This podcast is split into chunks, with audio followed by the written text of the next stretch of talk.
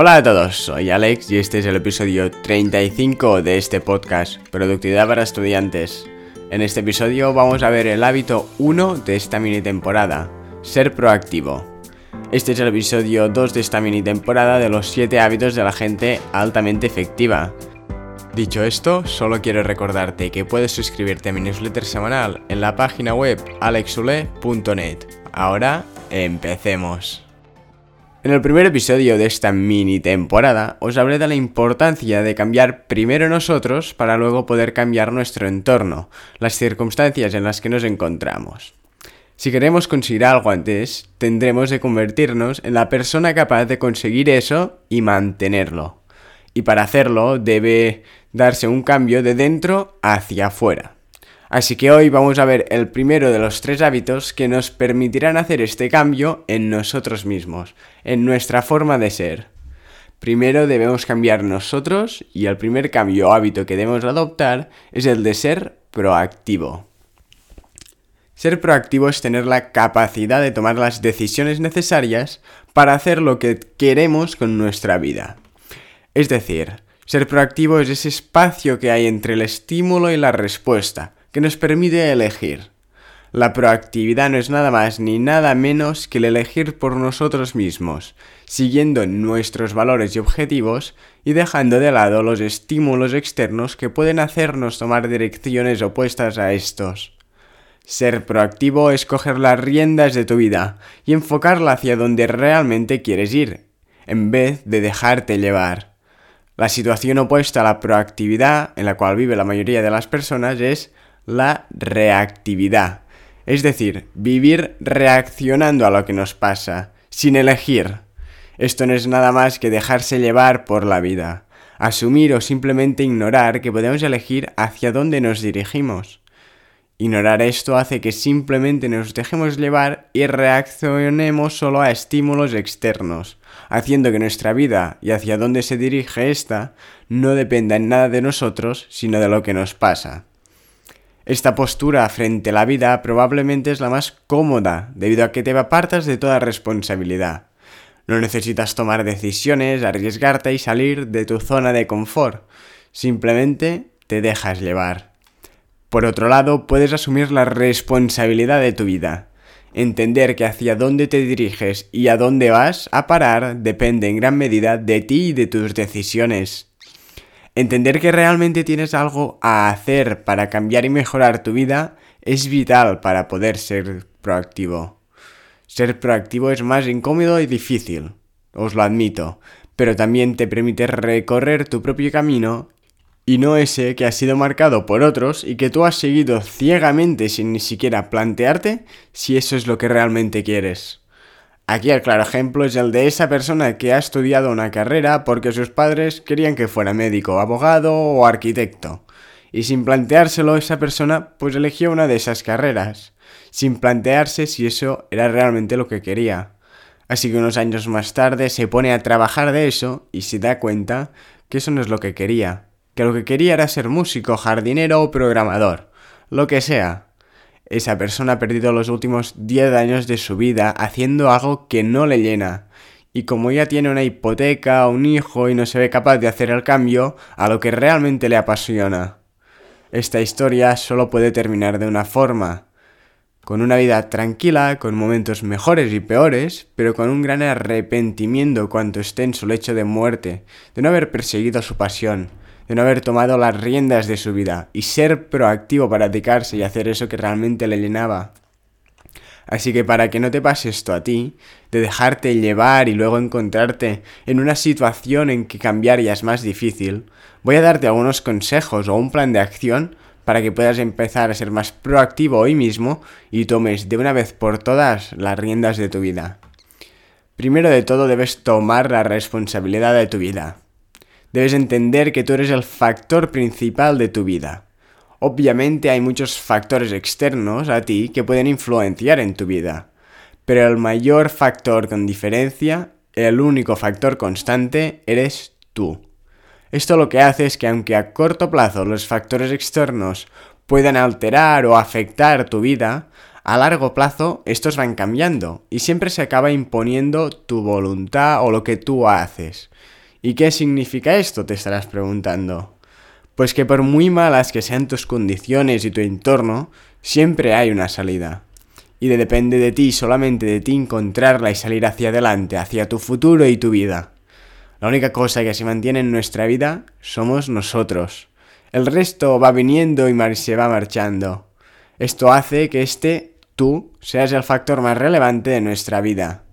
Entender esto hace que puedas darte cuenta de que tu vida depende de ti. A largo plazo, tu vida depende de ti, solo de ti. Eres tú quien debe tomar las riendas de tu vida.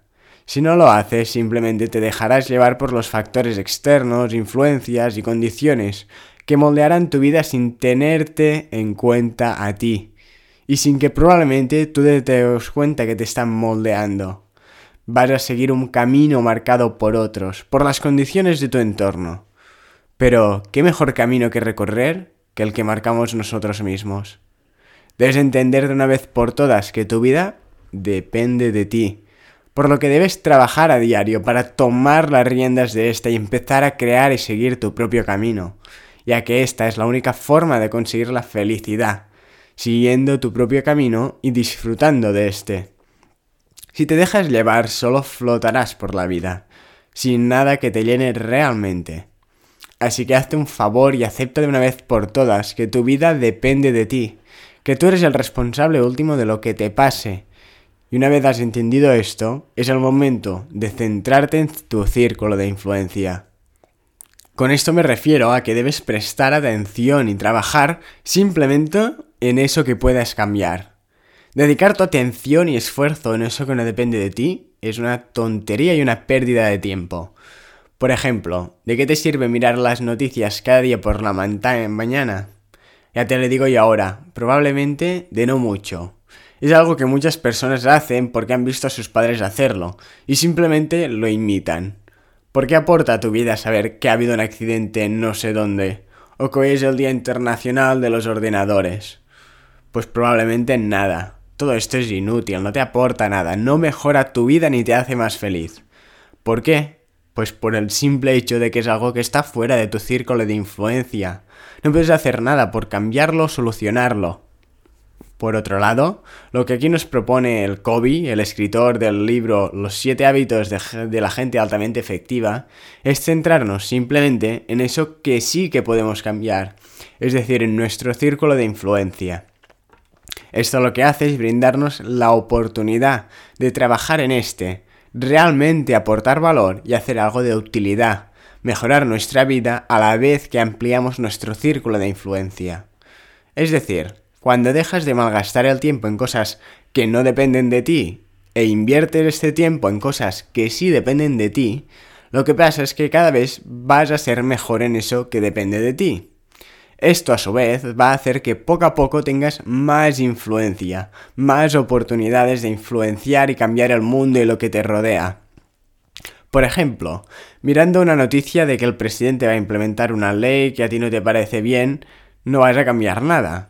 En cambio, si te dispones a hacer una campaña de recolecta de firmas y trabajas en ello cada día, puede que termines consiguiendo una gran cantidad de firmas y haciendo ver al gobierno que a lo mejor esa ley no era la mejor para aprobar.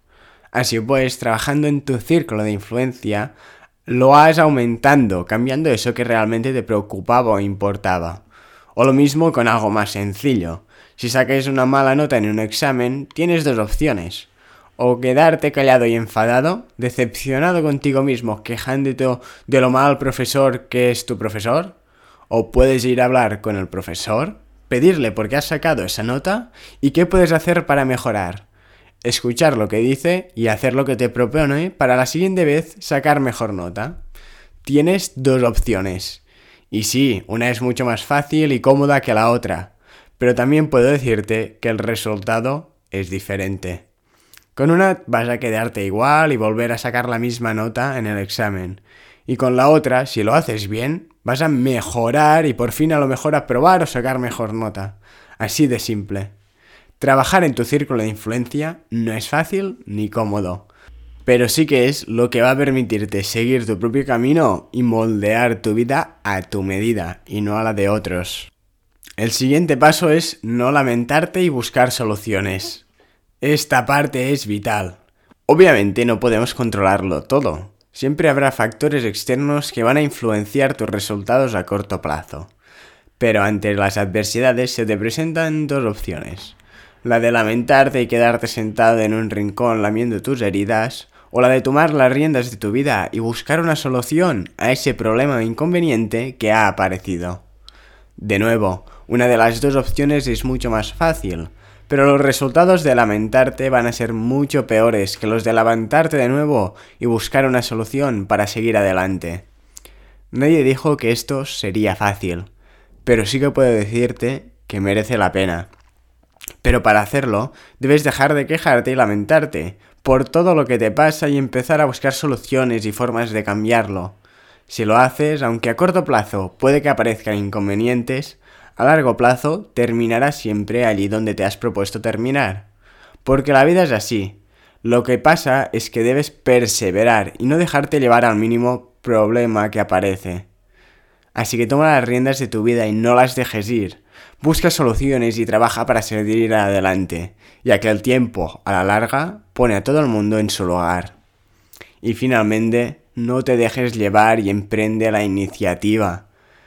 Simplemente no te dejes llevar. Deja de lado lo que los otros quieren o esperan y simplemente toma tu propia iniciativa, toma las riendas de tu vida. Sé proactivo y haz de tu vida algo que merezca la pena vivir. Si realmente quieres ser feliz o conseguir algo en la vida, vas a tener que trabajar para conseguirlo. Nada es regalado. Vas a tener que tomar la responsabilidad de la situación, centrarte en lo que puedes cambiar, buscar soluciones en vez de lamentarte y simplemente tomar la iniciativa de tu vida. Es simple pero no sencillo. Así que deja de lado todas tus lamentaciones, toma las riendas de tu vida y empieza ahora a tomar acción. Muchas gracias por haberme escuchado. Espero que este episodio te haya gustado y haya sido de utilidad.